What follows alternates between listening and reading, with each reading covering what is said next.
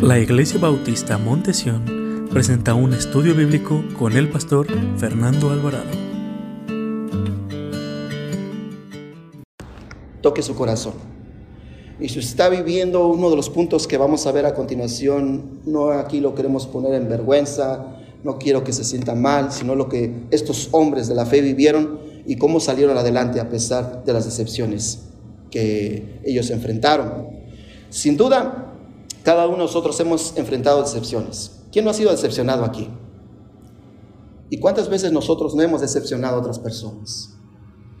Somos decepcionados por el gobierno, podemos votar por el gobierno y no nos cumplen el, gobierno.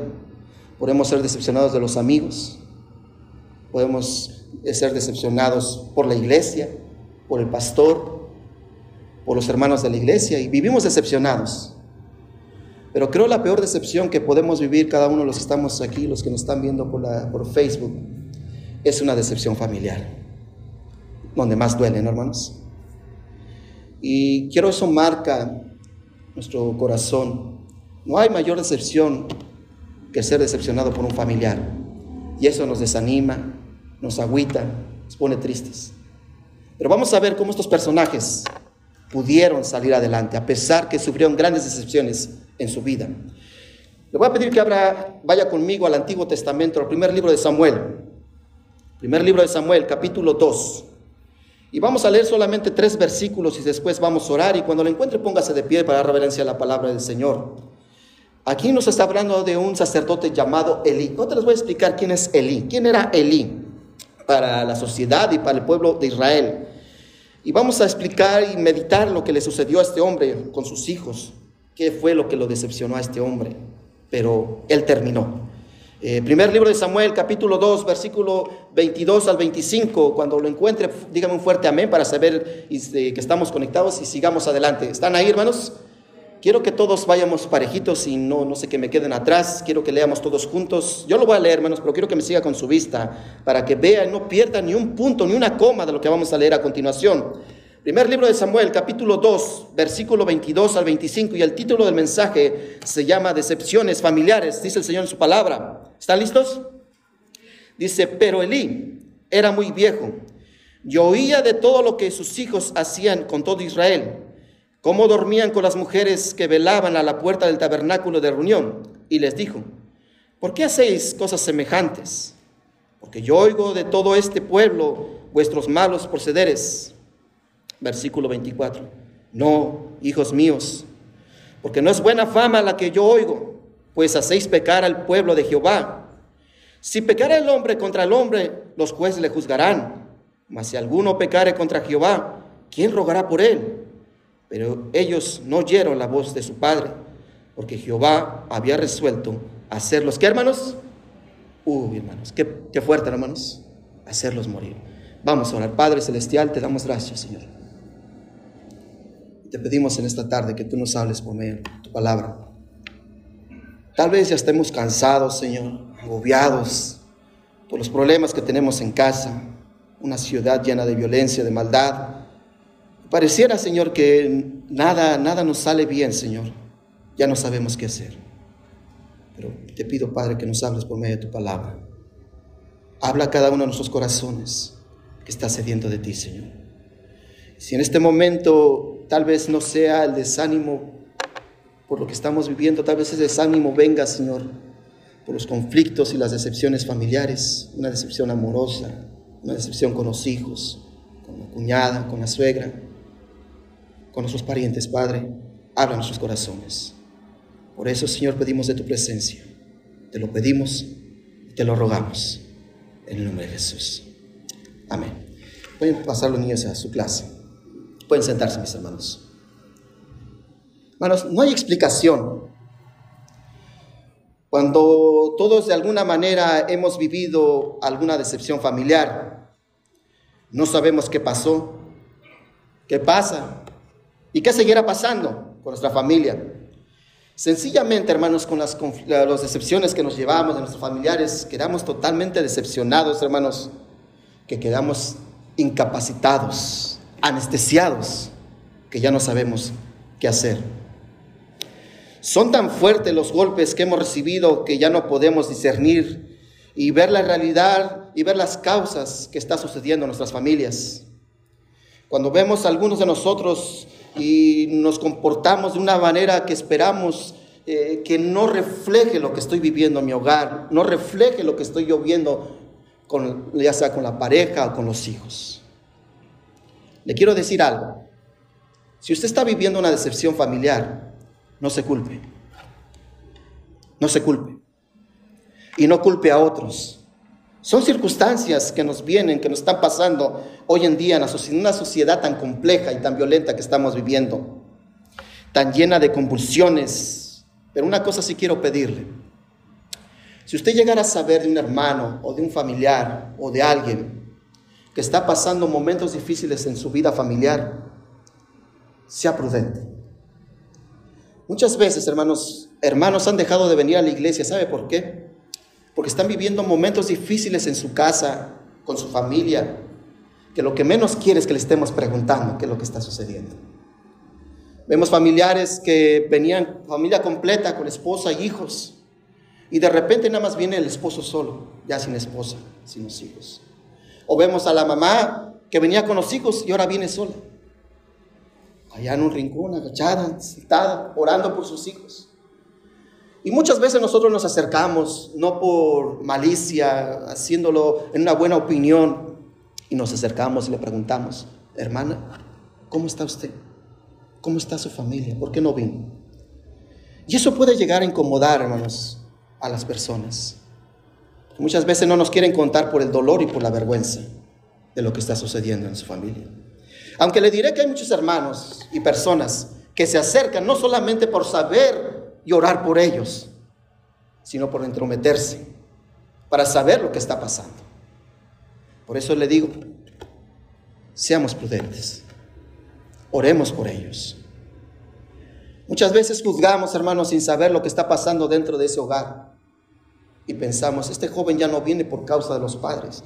Y muchas veces, se lo voy a demostrar con la Biblia en unos segundos, unos minutos que muchas veces no son los padres, hermanos.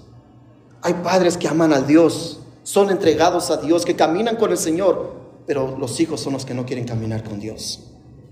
Y juzgamos, criticamos, sin saber, y llegamos a una conclusión, hermanos, sin saber lo que realmente está pasando en la vida de cada una de las personas. No cometamos el error que cometió Adán y Eva. Por eso le digo, hermanos, no se culpe. Adán y Eva, ¿qué fue lo que hicieron? Cuando Dios les preguntó, ¿qué hiciste? ¿Por qué tomaste del fruto que te dije que no comieras? ¿Qué fue lo que dijo Adán? ¿No culpó? Fue la mujer que tú me diste. Y cuando le preguntó a Eva, ¿y vos? Como muchos dicen, ¿qué hiciste? ¿Por qué lo hiciste? ¿Qué dijo Eva? Fue la serpiente. No cometamos y caigamos en la trampa, hermanos, de culpar a otros.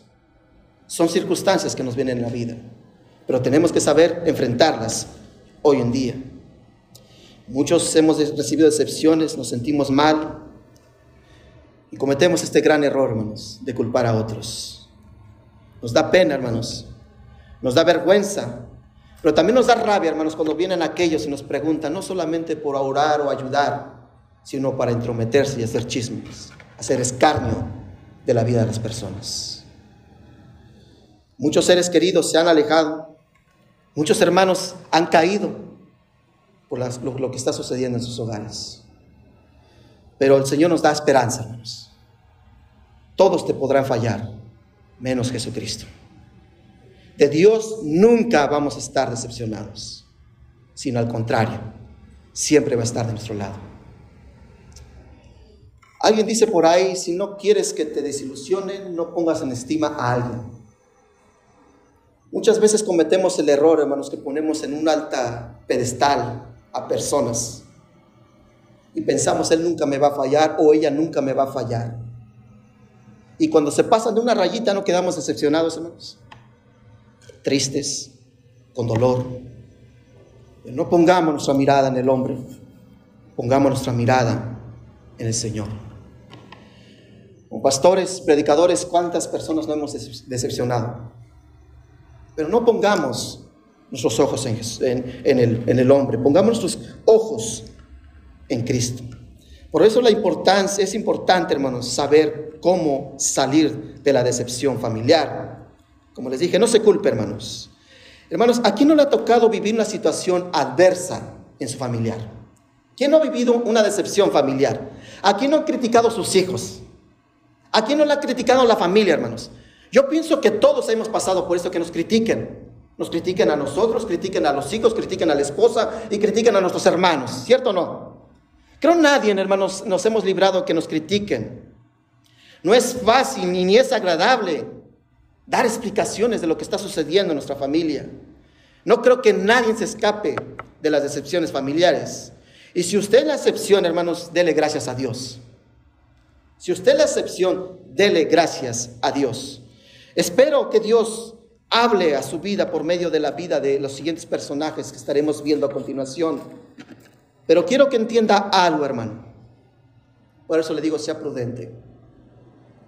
No se deje guiar por las apariencias. Mejor oremos a Cristo por esa familia. Que muchas veces llegamos a conclusiones como las que vamos a ver ahorita, hermanos, que la culpa no tienen los padres, sino es una decisión personal. Veamos a Elí. Elí, el personaje que acabamos de leer, era el sacerdote, hermanos. Hermanos, no sé, hermanos, yo no puedo entender. Sacerdote es alguien que vive en santidad, alguien apartado por Dios, elegido y escogido por Dios para predicar la palabra del Señor. Yo me imagino que un sacerdote en los tiempos bíblicos era de honor, de gratitud, era una, una, forma de que Dios estaba en medio de ese hombre, que la presencia de Dios estaba en ese hombre. Pero yo no me imagino un sacerdote, alguien usado por el Señor, hermanos, que tuviera vergüenza. ¿Sí me está entendiendo? Que tuviera vergüenza. ¿Me puede explicar usted esto, hermano? Que alguien que puede ser usado por Dios tuviera tanta vergüenza de sus hijos. Miren lo que dice, vaya conmigo al versículo 12 del capítulo 2 del mismo libro de Samuel, capítulo 12. Quiero que veamos, vea, la, fichita de hijos que tenía este hombre, hermanos. No sé si llamarle hijos o llamarle alacranes, hermanos, porque miren qué fichita eran estos hijos. Miren lo que dice el versículo 12, el capítulo 2, el primer libro de Samuel. Los hijos de Elí eran, ¿qué hermanos? Hombres impíos y no tenían conocimiento de Jehová. Hermanos, ¿usted me puede explicar esto? Un hombre que predicaba la palabra de Dios, que servía a Dios tiempo completo, que estaba delante de la presencia de Dios, que fue un mentor para Samuel. ¿Usted me puede explicar esto? Un hombre consagrado al Señor, que vivía en santidad, pero sus hijos no confiaban en Dios. ¿Sí me entiende? ¿Usted me puede explicar esto? ¿Se imagina la, la conducta de estos hombres? ¿Qué nos dice la Biblia? Eran hombres impíos. Samuel era un hombre de Dios, alguien que consagraba a Dios, alguien que le servía a Dios, un mentor de Samuel, predicaba, eh, eh, juzgaba al pueblo de Israel, pero sus hijos no conocían de Dios, no eran cristianos. ¿Usted me puede explicar esto, hermanos? Estos hombres, la conducta de estos jóvenes fue la causa y la desgracia nacional para los hijos de Israel. Mire, vaya conmigo, regresemos al versículo 22, hermanos. Versículo 22. Mire, versículo 22. Pero Elí era muy viejo y oía todo lo que sus hijos hacían con todo Israel. Y cómo, fíjese hermanos, cómo dormían con las mujeres que velaban a la puerta del tabernáculo de reunión. Imagínense qué moralidad vivían en las puertas donde era consagrado para Dios, en las puertas donde Samuel se paraba detrás de un púlpito, abría los rollos de la ley y compartía la preciosa palabra de Dios. ¿Usted se lo puede imaginar, hermanos? Mire lo que dice el versículo 23 al 25. Y les dijo, ¿por qué hacéis cosas semejantes. Porque yo oigo de todo este pueblo vuestros malos procederes. No, hijos míos, porque no es buena fama la que yo oigo, pues hacéis pecar al pueblo de Jehová. Si pecare el hombre contra el hombre, los jueces le juzgarán. Mas si alguno perecer, pecare contra Jehová, ¿quién rogará por él? Pero, pero ¿qué hicieron ellos, hermanos? No oyeron la voz de quién, hermanos? De su padre, porque Jehová había resuelto hacerlos morir. Vinieron a Samuel, hermanos, y le dijeron a, a, Elí, hermanos, ¿ya viste cómo viven tus hijos?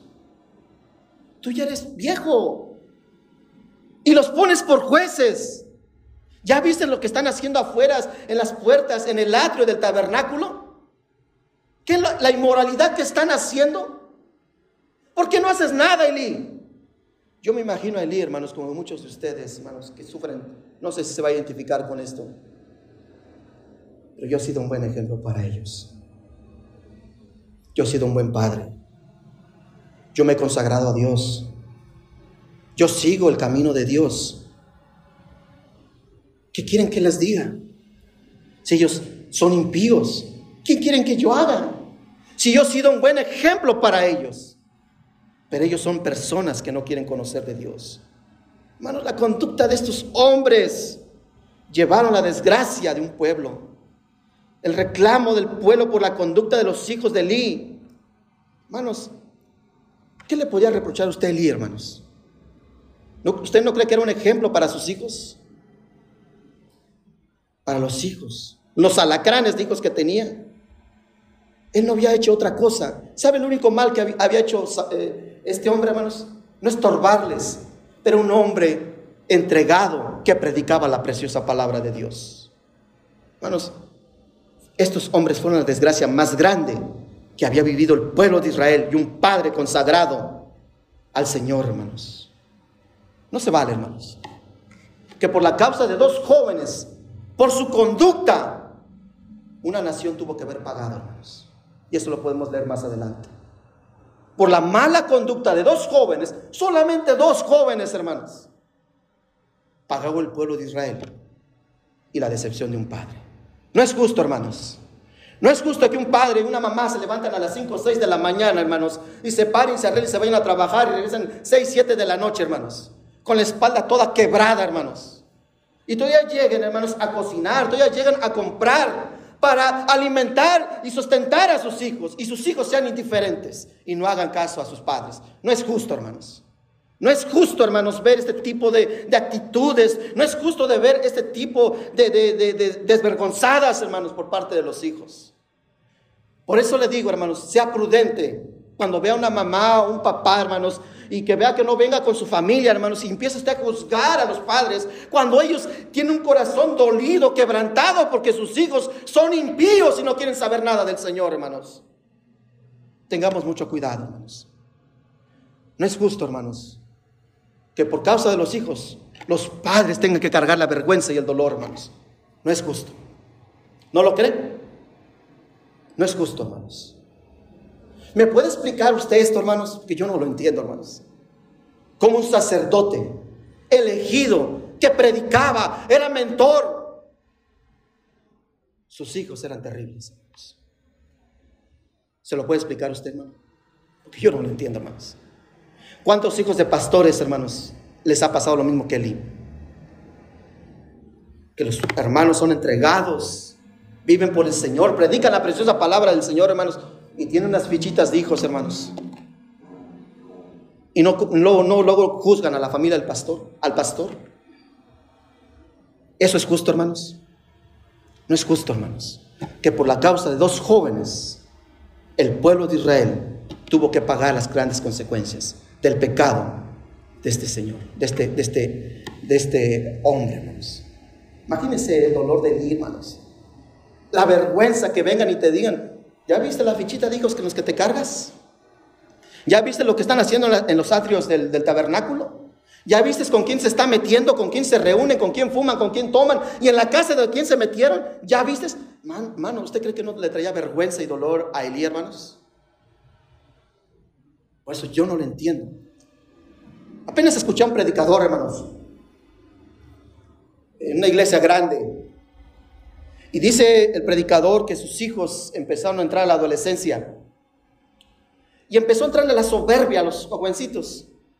Y empezaron a mirar mal, a despreciar al pueblo del Señor, a la congregación de esa iglesia. Y el pastor se dio cuenta. Y una hermana le dijo, pastor, discúlpeme lo que le voy a decir, pero no me gusta la manera que sus hijos nos tratan a nosotros. Y el pastor antes de que le dijeran ya se había dado cuenta. ¿Usted cree que fue grato, hermanos, que el pastor subió a predicar la palabra de Dios, luego bajó y escuchó esto, hermanos?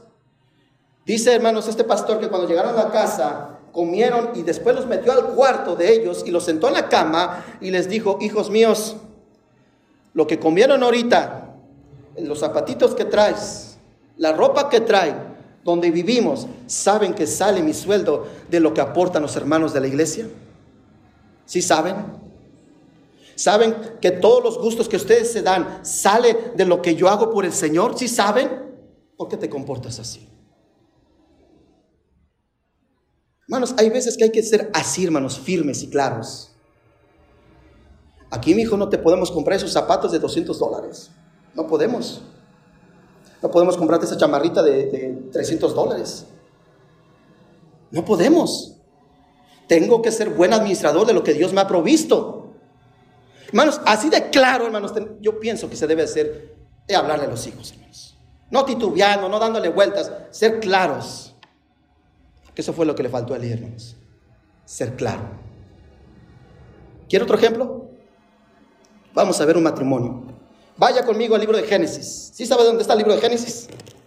Está antes de Apocalipsis, hermanos. Génesis capítulo 26, el primer libro de la Biblia. Porque no se va a ir a Apocalipsis, hermanos. Génesis capítulo 26.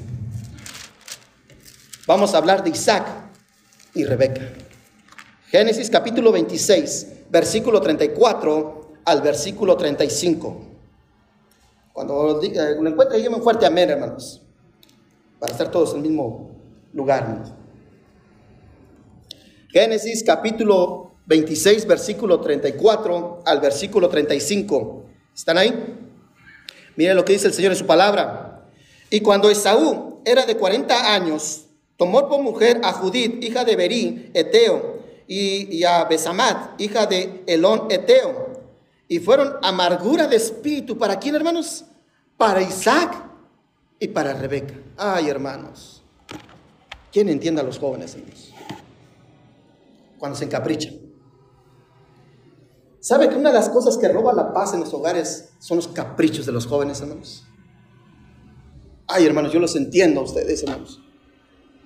Ay, hermanos, no sé, no sé, cuando yo veo que los padres están sufriendo por los jóvenes, hermanos. Veo cómo su corazón se va quebrantando no hay felicidad en los, en los hogares cuando los hijos deciden ser presas de sus propios caprichos, hermanos. Mi hijo, ¿ya vistes con quién estás saliendo? ¿Ya vistes la muchacha con la que te estás enredando? Esaú, hermanos, se enredó con dos mujeres, que es prohibido por la palabra del Señor, hermanos. Primeramente, si te casas solamente una mujer, él tenía dos. En segundo lugar, la Biblia prohibía al pueblo de Israel, hermanos, mezclarse con otras razas. No os unáis en yugo desigual. ¿Y qué fue lo que hizo Esaú, hermanos? Se juntó con eteas inconversas, con mujeres que no estaban, que no amaban a Dios. Por eso yo veo que ahora los jóvenes se encaprichan, hermanos. Y los padres cuando ven mira quién me trajiste. ¿Y quieres a este por novio? ¿Quieres a esta por novia? Pero viene la muchachita bien tapadita, bien modosita, hermanos. ¿Cómo está, Señor? ¿Cómo está? hermano, con el tiempo abre la boca y está hasta chimuela, hermanos. Van sacando las uñas, hermano. Y mira con qué se va a casar mi hijo. Dígame si no ha pasado eso, hermanos que los jóvenes se encaprichan. Ya con el tiempo, hermanos, van sacando las señoritas o los jóvenes van sacando las uñas. Hermanos, yo sé que ustedes como padres desean lo mejor para sus hijos. ¿No, hermanos? No les piden que se casen con la, primera dama de un país, que, sea la, que se casen con la princesa de Mónaco, hermanos. Aunque esté fea, pero que sea piadosa, hermanos. Llame a Dios, que sea cristiana. ¿Cierto o no, hermanos? Ya no piden mucho, hermanos. Yo me acuerdo que me decía mi abuelito, mejora la familia, hijo. Pero ya aunque esté feíta, hermanos, pero que ame a Dios. Pero no, hermanos. Los jóvenes se encaprichan. Muchacho, un aragán. Y lo peor, hermanos, que se malcasan. No te cases, mi hijo. Ya vistes que la, muchacha salió con todo el distrito escolar de Los Ángeles y quieres andar con ella. Y todavía me la traes. Con este me quiero casar, mamá. Con esta me quiero casar, papá. Y lo peor, hermano, que si usted tiene negocio, 40 años, eh, dándose golpes en la espalda para que nadie sabe para quién trabaja y quién se queda con el negocio, hermano. El Aragán. ¿Cierto o no, hermanos? ¿Y no son decepciones para los padres? ¿No es una gran decepción para los padres? Tanto estuve invirtiendo en ti, tanto te estuve cuidando, tanto te estuve protegiendo, tanto fue un buen padre, una buena madre, para mira. O después sepa que le pegan, que la maltratan, que le habla con vulgaridades, que son indiferentes a los nietos. ¿Y quiénes son los que sufren decepciones, hermanos? ¿Sabe qué pasó con Isaac, hermanos? Yo no lo puedo creer, hermanos. Isaac es el, hijo de Abraham, el padre de la fe, hermanos. Esaú tenía un buen ejemplo del mamá, papá y abuelo, hermanos, hombres de la fe. Nadie ha caminado como Abraham, hermanos. Ninguno de los que estamos aquí ha caminado por fe como lo caminó Abraham, hermanos. Un gran ejemplo. Y fue una decepción, hermanos. Un descontento para Isaac y Rebeca, con quien se había casado su hijo. Mire, acompáñeme al capítulo 27 del mismo libro de Génesis. Capítulo 46. Miren las palabras de, Raquel, hermanos. Una mujer, hermanos, que, se casó, ¿no? un matrimonio que Dios los unió, hermanos, que esta mujer no podía tener hijos. Y Dios se acordó de ella y no le dio un hijo, le dio dos, hermanos. Miren lo que dice versículo 46. ¿Están ahí? Versículo 46 del capítulo 27 del libro Génesis. ¿Están ahí? Mire lo que dice el Señor. Aquí le habla a Rebeca, Hani, ven. Mire lo que le dice. Dijo Rebeca a Isaac, fastidio tengo de mi vida a causa de las hijas de Ed. Si Jacob, o sea, su otro hijo, si Jacob toma mujer de las hijas de Ed, como estas, de las hijas de esta tierra, ¿qué es lo que dice? ¿Para qué quiero la vida? Son palabras fuertes, ¿no, hermanos? ¿Qué estaba viendo esta madre de sus nueras? Ya no quiero, si mi otro hijo me va a dar otra desilusión y casarse con, otras mujeres que no aman, mejor que me quite la vida a Dios. Mejor ya que me lleve a su presencia. Porque yo no quiero ver sufrir a mis hijos por causa de sus malas decisiones, por sus caprichos. Por eso el tema, hermanos, se llama decepciones familiares. ¿Se está entendiendo, hermanos? No sé si usted está identificando, no sé si usted sabe de un caso, hermanos, pero no es para criticar, es para reflexionar, hermanos, que las decepciones familiares, hermanos, nos van a llegar a nuestra vida, hermanos, y son donde más duelen. Hermanos, la vergüenza del, de, Elí, hermanos, no fue causa para que él dejara el camino de Cristo, hermanos. Él murió siendo sacerdote, hermanos. Isaac y Rebeca hasta la muerte, hermanos siguieron a Dios. Hermanos, la inconformidad y la indignación de estos padres, que fue tanto dolor, hermanos, que no querían ver que su otro hijo cometiera el mismo error. Hay otro ejemplo, hermanos, y muy conocido por nosotros en las Sagradas Escrituras. Job. Vaya conmigo, por favor, al libro de Job la impotencia de un hombre amado por Dios, hermanos. La impotencia de Job. Job capítulo 1, versículo 1 al 5. Está antes del libro de los Salmos, hermanos. Si ya está y vais para atrás, hermanos. Su libro antes del libro de los Salmos. Job capítulo 1, versículo del 1 al 5. ¿Están ahí, hermanos? Job capítulo 1, versículo de 1 al 5. Me estoy esperando, hermanos, porque no quiero que pierda ningún detalle de estos personajes de la palabra del Señor. Job, capítulo 1, versículo del 1 al 5. ¿Están ahí, hermanos? Miren lo que dice el Señor su palabra. Hubo en la tierra de Uz un varón llamado Job. Y era este hombre perfecto, recto, temeroso de Dios y apartado del mal.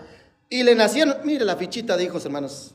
Y le nacieron siete hijos y tres hijas. Su hacienda era de siete mil ovejas, tres mil camellos, quinientas yuntas de bueyes, quinientas asnas y muchísimos criados. Y era aquel varón más grande que todos los del oriente, los de los orientales. E iban, mira hermanos, e iban sus hijos y hacían banquetes en sus casas, cada uno en su día, y enviaban a llamar a sus tres hermanas para que comiesen y bebiesen con ellos. Y acontecía que habiendo pasado en turno los días del convite, Job enviaba y lo santificaba y se levantaba de mañana y ofrecía holocaustos conforme al número de todos ellos. Porque decía Job, quizás habrán pecado mis hijos y habrán blasfemado contra Dios en sus corazones. De esta manera hacía todos, ¿cuántos, ¿cuántas veces lo hacía Job, hermanos? ¿Un día? Todos los días. Señor, me despierto orando, me duermo orando por mis hijos. Algo, hermano, ¿usted me puede explicar esto, hermanos? ¿Quién es el que dice que es varón perfecto, recto, temeroso, apartado del mal? ¿Quién dice esto, hermanos? Es Dios. Job tenía una buena opinión, era muy amado por Dios, pero tenía unos hijos terribles, hermanos. ¿Sí me está entendiendo? ¿Usted me puede explicar esto, hermanos? Que un hombre temeroso de Dios, apartado del mal, el más grande de los orientales, hermanos, poderoso económicamente, tenía mucho ganado, pero un hombre que amaba a Dios, todos los días se paraba a hacer holocausto, todos los días se paraba a orar, todos los días antes de dormirse él estaba orando, porque quizás mis hijos habrán pecado en contra de nuestro Dios. ¿Usted me puede explicar esto, hermanos? Un hombre de buen testimonio, padres de buen testimonio, Mira la hermanita fulana de tal, mira qué mujer tan piadosa. Pero qué diablo dijo tiene. ¿Sí ha escuchado eso, hermanos? Mira, estos, estos, padres, mira, agarrados de la mano, sirviendo al Señor, están ahí peleando la buena batalla de la fe, pero sus hijos son terribles. ¿Usted me puede explicar esto, hermano? Porque yo no lo entiendo, hermanos. Si están viendo los casos que estamos viendo, hermanos, cómo han llevado, esos padres llevaron decepciones en su vida. A pesar, hermanos, de los testimonios de Job, hermanos, sus hijos eran terribles. Es algo que no, nos podemos explicar, hermanos, que las cosas sean así. Cuando ya nada funciona, hermanos, que tú le das sermón tras sermón, palabras tras palabras y hablas con él y no hay reacción de tus hijos, hermano. ¿Qué puedes hacer ahí? Usted conoce un caso de que un padre está ore y ore por sus hijos, hermanos, hablando con él, aconsejándolo, diciéndole, hijo, mira la vida que llevas, te está llevando a la muerte. Y no entienden los hijos, hermanos. ¿Sí me está entendiendo, hermanos? Y es triste ver a los padres como Job, hermanos, verlos caer. Es triste ver a los padres que aman a Dios que oran por sus hijos, que sigan a Dios, hermanos, y ver cómo caen sus hijos. ¿Qué cayó del cielo, hermanos? Y, donde estaba la casa de los hijos de Job. ¿No dice la Biblia que cayó, que hizo un, un, viento fuerte, hermanos, y que les cayó el techo y se murieron los diez hijos, hermanos? ¿No es lo que dice la Biblia? ¿No nos dice la Biblia que eran siete varones y tres mujeres? Imagínense, hermanos. Lunes, pachanga. Recalentado la resaca. Los siete días, hermanos, tenían fiesta. Si muchos con unos están muriendo, estos los siete días, hermanos. Y Job, hermanos, oraba por ellos. Hasta que vio que cayó ese, ese, ese viento, le dijeron que había caído un viento, hermanos, y mató a todos sus hijos. Es triste ver a un, a un padre y una mamá, hermanos, ver cómo caen sus hijos ante el pecado. ¿Se me está entendiendo, hermanos? Y ver el dolor de los padres. Le quiero dar un consejo. Haga lo mismo que Job. Aunque usted está hablando y hablando y hablando, sermón tras sermón con sus hijos, y pareciera que ellos no, no quieren hacer nada, están cegados, cauterizada la mente, hermanos, su corazón. Haga lo que hacía Job. Todos los días pónganle las manos del Señor. ¿No es lo que hacía Job, hermanos? Que todos los días él hacía holocausto, conforme al número de quienes, ore por cada uno de sus hijos y por nombre, hermano. Señor, oro por fulano de tal, oro por mi hija fulano de tal. Si ya está en casa, ora por el yerno, se le cae gordo, pero ore también por él. ¿Sí me está entendiendo, hermanos? No se dé por vencido. Continúa orando por ellos. Póngalos en la mano del Señor Hermanos, cuando la esperanza se desvanece, cuando los hijos menosprecian, hermanos, es triste ver hijos, hermanos, que menosprecien las cosas de Dios, hermanos. Y el dolor de los padres, ya no sé qué hacer más. No se desanime, no deje los caminos del Señor. Continúe hacia adelante. Job perdió todo, hermanos. Perdió riquezas, perdió todo, hasta la salud perdió, hermanos. Pero nunca perdió su fe por el Señor. ¿No lo que nos dice la palabra de Dios? Desnudo vine y desnudo voy. No aquí dice la palabra de Dios. Pero bendito sea el nombre de nuestro Dios. Hermanos, no se dé por vencido. El mejor ejemplo de fe, Job. Hermanos, yo no puedo entender esto, hermanos. Quiero, le quiero mostrar ya rápidamente, hermanos, dos puntos rápidamente. Vaya conmigo al libro de Samuel, capítulo 8, hermanos. Vayamos libros atrás. Libro de Samuel, primer libro, capítulo 8. Versículo del 1 al 5. Capítulo 8, versículo del 1 al 5. Jueces, primer, primer libro de Samuel, perdón, capítulo 8, versículo del 1 al 5. ¿Están ahí? Díganme un fuerte amén, hermanos, para saber que están ahí, hermanos. Ok, dice el Señor su palabra. Aconteció que habiendo, que habiendo Samuel envejecido, puso a sus hijos por jueces sobre Israel. Y el nombre de su hijo primogénito fue Joel, y el nombre del segundo Abías, y eran jueces en Berseba. Pero no anduvieron los hijos por los caminos de su padre, antes se volvieron tras la avaricia, dejándose sobornar y pervirtiendo el derecho. Entonces todos los ancianos de Israel se juntaron y vinieron a Ramá para ver a Samuel. Y le dijeron, he aquí, tú has envejecido y tus hijos no andan en tus caminos. Por tanto, constituyen, constituyenos ahora un rey que nos juzgue que no, eh, como, como tienen todas las naciones. Hermanos, otro al igual que Elí, sacerdote y el primer profeta. La Biblia nos dice, hermanos, que no hubo un profeta como él, fiel. Desde Dan hasta Berseba, eh, Samuel fue un profeta fiel. Esto nos quiere decir, hermanos, Berseba y Dan, hermanos, eran las fronteras de Israel. Desde la frontera norte hasta la frontera sur, sabían que Samuel era profeta, era fiel profeta de Dios, hermanos. Samuel, hermanos, creció con los hijos de Eli.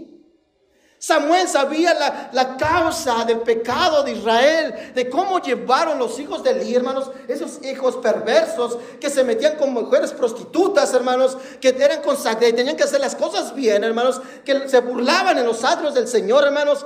Y él creció y miró. ¿Y qué pasó con sus hijos, hermanos? Otras fichitas, otros alacranes, hermanos. Y luego, hermanos, como muchos de ustedes, hermanos, les ponen nombres bíblicos.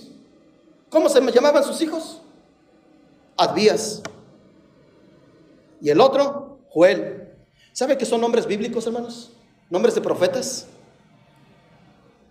No quiere decir porque le pongas Samuel, Jesús, tus hijos van a caminar bien con Dios, hermanos. Hay jóvenes que tienen nombres bíblicos, hermanos, y se comportan como Judas Iscariote. Son traicioneros, hermanos.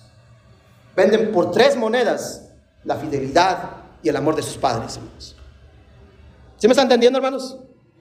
No por el simple hecho que le voy a poner Pablo.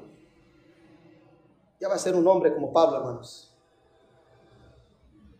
Yo no conozco a nadie que se llame Judas, hermanos.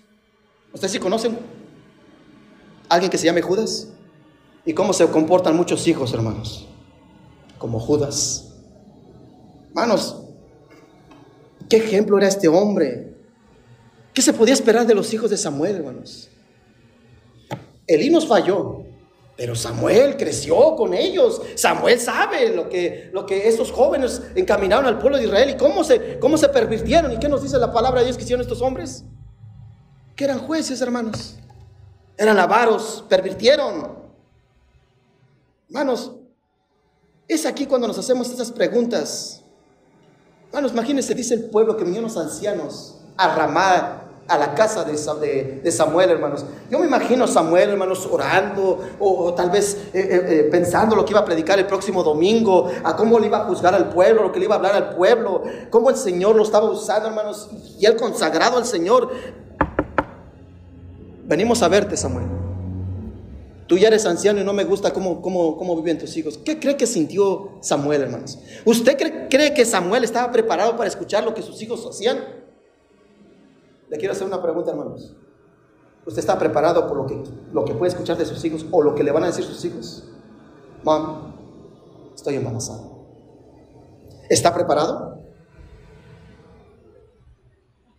O escuchar a una hermana que viene llorando diciendo, pastor, me voy a divorciar. Mi marido me va a dejar. ¿Cómo, hermana? Vamos a orar por él, vamos a orar por usted. ¿Usted cree que no hay una oportunidad para que se restablezca su matrimonio? Es que no me está dejando por otra mujer, sino por otro hombre. Hermanos, lo que está viviendo la sociedad hoy en día. Son palabras fuertes, pero lo que estamos viviendo hoy en día, hermanos. ¿Cierto o no? Imagínense una decepción amorosa, ver a esa mujer quebrantada, que la abandonaron, traicionada, hermanos, por otro hombre. ¿Sí me está entendiendo, hermanos? Por eso el título del mensaje es Decepciones familiares. ¿Usted cree que Samuel estaba preparado para recibir esa noticia de que sus hijos habían pervertido y que eran ladrones, hermanos? ¿A usted le, le gusta que le digan, tu hijo es un borracho, tu hijo es un drogadicto? ¿Le gusta eso, hermano? Yo no creo, hermanos. Yo creo que eso traspasa el corazón de los padres, hermanos. ¿Cierto o no? El saber que te identifican a tu hijo por lo peor, hermano. Eso traspasa el corazón de los padres. Hermanos, cuando vemos que los hijos son indiferentes a la vida de sus padres, a las cosas del Señor, hermanos, eso me da tristeza, hermanos. Le quiero, hermanos, en forma de consejo, si lo quiere tomar, no haga la voluntad de sus hijos, no sea esclavo de la voluntad de sus hijos. ¿Cuántos padres hoy vemos, ay mami, tanto, tanto en la iglesia? Ya párale, jueves y domingo, ya ya ni, nunca hemos, podemos pasar un domingo junto contigo. Hay que echarnos una carne asada. Vas la siguiente semana. Y el papi y la mami se quedan en casa, hermanos. ¿No son cómplices también, hermanos? ¿No se encadenan al capricho de sus hijos? Usted debe decir no. No me voy a someter a tu voluntad. Me voy a someter a la voluntad de Dios. ¿Qué es mejor, hermano? Someterte a la voluntad y chantaje de tus hijos o la voluntad del Rey de Reyes y Señor de Señores. ¿Cuántos padres dejan chantajear? No vayas, mami, hoy a la iglesia, no vayas, papi, pero la otra semana yo voy contigo. Ni vienes tú, ni viene tu hijo, y el ingrato se va, ya tiene padre el próximo domingo, ya tiene fecha de lo que va a ser la próxima semana, hermanos. Por dejarte chantajear por tu hijo. ¿Sí me está entendiendo, hermanos? Por último, hermanos, ¿sabe quién sufrió una decepción tan grande? El más grande de todos los personajes que acabamos de leer, hermanos. Jesús. Vaya conmigo, por favor, a Juan, capítulo 7. Juan, capítulo 7, versículo 1 al 5. Vamos al Nuevo Testamento. Juan, capítulo 7, versículo del 1 al 5. Ya voy a acabar, hermanos, rápidamente. Cinco minutos, deme, hermanos. Juan capítulo 7, versículo del 1 al 5. Cuando lo encuentre, dígame un fuerte amén. La tristeza de Jesús, hermanos. Juan capítulo 7, versículo del 1 al 5. ¿Están ahí? Dígame un fuerte amén, hermanos. Quiero que todos vayamos juntos, hermanos. Nadie, no quiero que se quede nadie atrás. ¿Todos están ahí? Juan capítulo 7, versículo 1 eh, al 5 dice el Señor su palabra. Después de estas cosas, andaba Jesús en Galilea pues no quería andar en Judea, porque los judíos procuraron matarle. Estaba cerca de la fiesta de los judíos, la de, la de los tabernáculos. Y le dijeron sus hermanos, ¿quién le dijo hermanos? Sus hermanos, su familia, sal de aquí y vete de Judea, para que también tus discípulos, tus amigotes, vean las obras que haces. Porque ninguno procura darse a conocer, a, eh, darse a conocer, hace algo en secreto. Si estas cosas manifiéstate al mundo, porque, ¿qué dice versículo 5, hermanos? Porque ni aún, ¿quién, hermanos? Sus hermanos, ¿qué, hermanos? Creían en Él. ¿No creo que era una tristeza y decepción para el Señor, hermanos? Sus propios hermanos, hermanos, no creían en Él. No creían en Él. ¿Cuántos de nosotros, hermanos, quisiéramos ver a nuestras familias en la iglesia, hermanos? Sirviendo al lado tuyo. ¿Cuántas familias no vienen? De, de nuestra familia, hermanos. ¿Y no te da tristeza, hermanos? Que tú estás orando, que quisieras que ellos estuvieran aquí contigo, hermano, sentado al lado tuyo, y no vienen. ¿No cree que es tristeza para Cristo, hermanos, ver que sus hermanos no creían en Él y aún lo corrieron? Vete con tus discípulos, allá sus cosas, pero aquí no, por favor, no nos vengas a molestar, por favor, Jesús. Vete allá. ¿No es lo que le dijeron el Señor, hermanos? Vete con tus discípulos. Ya tus obras allá. Allá, allá, allá sí necesitan ser salvos. Aquí no. Aquí estamos bien. Allá sí necesitan, necesitan las predicaciones tuyas. Aquí no. Allá sí necesitan de tu sanidad y tu misericordia. Nosotros no. Imagínense la tristeza de Cristo, hermanos. Sanando por acá, caminando sobre las aguas, alimentando a cinco mil, haciendo discípulos y ver que ninguno de sus discípulos era familia, hermanos. ¿No le ha pasado eso, hermano? Que anda en la iglesia, lucha por el Señor, ama al Señor, hermanos, y su familia no quiere saber nada del Señor. No me hables de la Biblia ahorita, por favor. Es un momento familiar. Allá en tu iglesia habla lo que quieras, pero aquí no, por favor. ¿Cuántas veces hemos escuchado eso, hermanos? Y no fue eso lo peor, hermanos. Por eso el subtítulo le puse la tristeza de Jesucristo. Porque no solamente no creían en Él, lo rechazaron, lo corrieron, sino le dijeron que estaba loco, hermanos. Mire, acompáñeme a Marcos capítulo 3, versículo 21, hermanos. Y le dejo que medite todo ese pasaje, hermanos. Marcos capítulo 3. Pero nos vamos a enfocar en el versículo 21 solamente, hermanos. Marcos capítulo 3, versículo 21, hermanos. ¿Están ahí? Marcos capítulo 3, versículo 21. Cuando lo encuentren, díganme fuerte amén, hermanos. Marcos está atrás, estamos en Juan, luego sigue Lucas, luego sigue Marcos, hermanos. Juan capítulo 3, Marcos, perdón, capítulo 3, versículo 21. Mire lo que dice el Señor. Cuando lo oyeron los, ¿quiénes? Los suyos vinieron para prenderle porque decían, ¿qué hermanos? Estás fuera de sí, hermano. Que la gente te diga que estás loco, lo puedes soportar. Pero tus hermanos, hermano, tu familia, que estás fuera de sí, ¿lo soportarías? ¿Sí me está entendiendo la tristeza de Cristo, hermanos? Él haciendo discípulos y viendo las multitudes que venían y su familia no quería estar con él, hermanos. Mientras que otros los acercaban a Él para que los sanara, les predicara, los alimentara, los cuidara. Su familia no quería saber nada de Él. Y le decían que está fuera de sí. Estás loco. Por eso le digo, hermanos, que te digan todo el mundo que estás loco, pero tu familia, tu esposa, tu hermano, que te diga que estás loco. Pero sin embargo, eso no impidió a Cristo seguir adelante, hermanos. Estoy seguro que mi Señor Señor de gloria, hermanos, sentado, arrodillado, a la medianoche, a las 5 de la mañana, hermanos, que dice la Biblia que era costumbre de nuestro Señor pararse y orar, hermanos.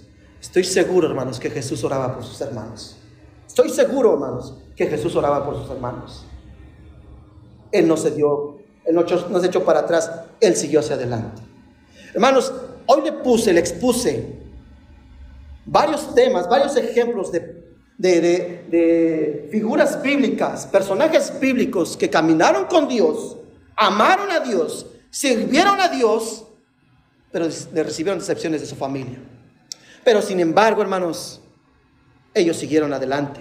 Elí tuvo la vergüenza de saber lo que hacían sus hijos, pero él continuó hacia adelante. Job tuvo, hermanos, la impotencia de ver que era un hombre parón, perfecto, recto, temeroso, apartado del mal, un buen testimonio. Y ver cómo sus hijos caían. Y sin embargo, él continuó orando por ellos. Rebeca y Isaac, hermanos, decepcionados, descontentos por las mujeres que había agarrado su hijo, viendo con quién se está casando este. Ojalá Jacob no se case con otra. Porque si se va a casar con una de estas, como dice la Biblia, mejor que Dios me quite la vida. Samuel, vivir en carne propia lo que Elí vivió, hermano, su mentor. Que sus hijos de Samuel, ver que también se corrompieron, no seguían a Dios, la decepción de Samuel y por último la tristeza del Señor, hermanos. Pero ¿sabe qué hicieron todos ellos, hermanos? Murieron amando a Dios y orando por ellos. ¿Dónde quedaron los, los, los, hijos de Samuel, hermanos? ¿Dónde quedaron los hijos de Eli? ¿Dónde quedaron, dónde quedó Esaú, hermanos? ¿Dónde quedaron este, los, los, eh, los hijos de Job, Muertos. Pero quiero que le diga una cosa, hermanos, con Cristo y esperanza. Si usted conoce la carta de Santiago, hermanos, ¿sabe quién es Santiago? Hermano de Cristo. Y dice la Biblia que Santiago llegó a ser apóstol de quién, hermanos? De Jesús. ¿Cómo se describe él, hermanos? Carta, dice Santiago, apóstol de Jesucristo. Y él se describe como hermano del Señor, hermanos. Él se describe como apóstol, un siervo, porque Él es mi Señor. Hermanos, hubo la tristeza de Jesús, pero hubo esperanza en un alguien de su familia. Hermano, no piense que todo está acabado, hay esperanza. Y si esa esperanza se llama Jesucristo. Por eso esta tarde, si tú estás viviendo la desilusión, la desesperanza, la impotencia, el descontento, la, vergüenza, la decepción y la tristeza, ponte en las manos de Dios y pone en las manos de Dios la vida de tus hijos y la vida de tu familia. Hermanos, así vamos a salir adelante. No vea cómo caen las vidas de sus hijos. Siga luchando, siga orando por ellos. Y tu hijo ha sido, o eres hijo y has sido malagradecido, ha sido el descontento de tus padres, ha sido la decepción de tus padres. Hoy entrégate totalmente a Jesús. Abre tu corazón a Cristo. Ya no sigas siendo la vergüenza. Ya no sigas que te hablen mal de ti. Que seas un hombre nuevo en el Señor. Que el Señor cambie tu corazón, seas transformado para que esas lágrimas de tu mamá, esas, esas decepciones de tu papá se conviertan en alegría y en gozo en sus corazones. De que Dios tiene el control de la vida de cada uno de nosotros. Nosotros, si tú estás viviendo una desesperanza, si estás pasando por uno de los puntos que acabamos de ver en tu familia, hermano o hermana, sigue confiando en el Señor. Hay esperanza y esa esperanza se llama Dios, Pongamos nuestra esperanza en Él Pongamos los ojos en Cristo Jesús, el autor y consumador de nuestra fe. La fe es por el oír, hermanos. Tenga fe en la palabra del Señor. Tenga fe en Cristo Jesús. Yo no sé lo que estás viviendo, hermanos, si te identificas con uno de estos puntos, pero nuestra esperanza es viva y verdadera. Y lo vuelvo a repetir, se llama Cristo. Oremos. Padre Celestial, te damos gracias, Señor, por tu palabra. Hoy hablamos a la familia, Señor. Tal vez tocamos corazones, heridas. Tal vez, Señor, tocamos cosas que estamos viviendo hoy en día, Señor, que nos duelen, que por vergüenza y dolor nos comentamos, Señor. Pero tú conoces lo más profundo de nuestros corazones y nuestras vidas, Señor. Tal vez aquí muchos nos identificamos uno de los puntos, con la vergüenza que vivió Eli, con la decepción que vivió Samuel, la tristeza de nuestro glorioso Salvador, el descontento de Isaac y Rebeca, Señor. Yo no sé, o la impotencia de Job, que a lo mejor estamos caminando contigo, te estamos siguiendo, y nuestra familia nos trae de decepción en decepción, ya no sabemos qué hacer. Pero al igual que estos hombres, y el mejor ejemplo de todo, nuestro gran maestro, el Señor Jesús, siguieron hacia adelante. Continuaron hacia adelante, no se echaron para atrás, Señor. Continuaron la obra y el propósito que ellos tenían en sus vidas. Señor, así como Job, que vio cómo cayeron sus hijos, usted lo restableció. Y Job, dice la Biblia, que le volvió a regresar sus hijos y que sus hijas eran las más hermosas de ese lugar, Señor. Señor, cambia el corazón de nuestros familiares que sean los más hermosos, no tal vez físicamente, Señor, pero espiritualmente, que sean hermosos en espíritu, que te agraden, que te busquen, que te amen, Señor. Oramos por cada uno de ellos, Señor. A lo mejor en, este momento se nos viene a la mente un hermano, una hija, un hijo, un pariente, un suegro, una suegra, alguien en nuestra vida, Señor. Y te pido que oremos por ellos, Señor. Es un momento de reconciliación contigo, Señor. Hermano, hermana, si en este momento el Señor te ha hablado, ora desde tu lugar. Ponte de rodillas. A lo mejor el pecado de tus hijos te ha traído vergüenza y no quieres comentarlo por el dolor que sientes. Estás triste, decepcionado por lo que está sucediendo en tu hogar. Tienes impotencia de no saber cómo sacar adelante esta situación que estás viviendo.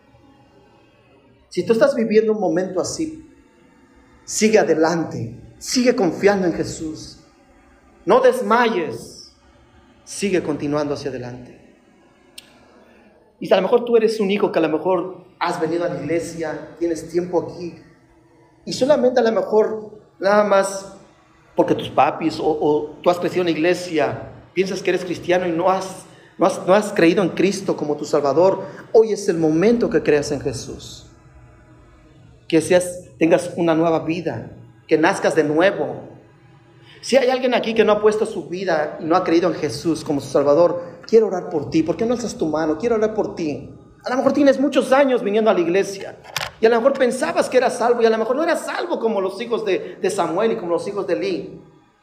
A lo mejor estabas sirviendo, venías a la iglesia, pero a lo mejor no tienes, no, no has entregado tu vida a Cristo. Ábrete y entrégate totalmente a Jesús esta tarde. ¿Hay alguien aquí? Hermano, hermanos, el Señor te está hablando, sigue orando por tu familia. Ora al Señor. Padre Celestial, te damos gracias, Señor. Y te pedimos, Señor, que si estamos pasando estos momentos y no sabemos qué hacer, Señor, tenemos impotencia, dolor, muchas decepciones, que sigamos hacia adelante. Lo único, el único que nos puede dar esa consolación y esa esperanza eres tú, Señor. Por eso venimos delante de ti. Te damos gracias, Padre. Y si están orando, mis amados hermanos, y si alguien por el medio social se ha identificado con alguno de los puntos, o a lo mejor en todos los puntos ha sucedido en su familia, Señor, no es para traerle vergüenza, ni ponerlo, ni, ni exhibirlo, sino para que ella vea que a pesar de todas las dificultades, el Señor está con esa persona. Y si no ha creído en Cristo, hoy es el día que ella puede creer o, él puede creer en Jesús que reconozca que es pecador y que necesita un Salvador, Señor. Oramos, Señor, y pedimos tu bendición. Damos gracias, Padre, y bendícenos a cada uno de nosotros. Y que no vayamos a casa, Señor, sin reflexionar en los puntos que hemos meditado esta tarde, Señor. Te damos gracias en el nombre de Jesucristo. Amén. La Iglesia Bautista Montesión presenta un estudio bíblico con el pastor Fernando Alvarado.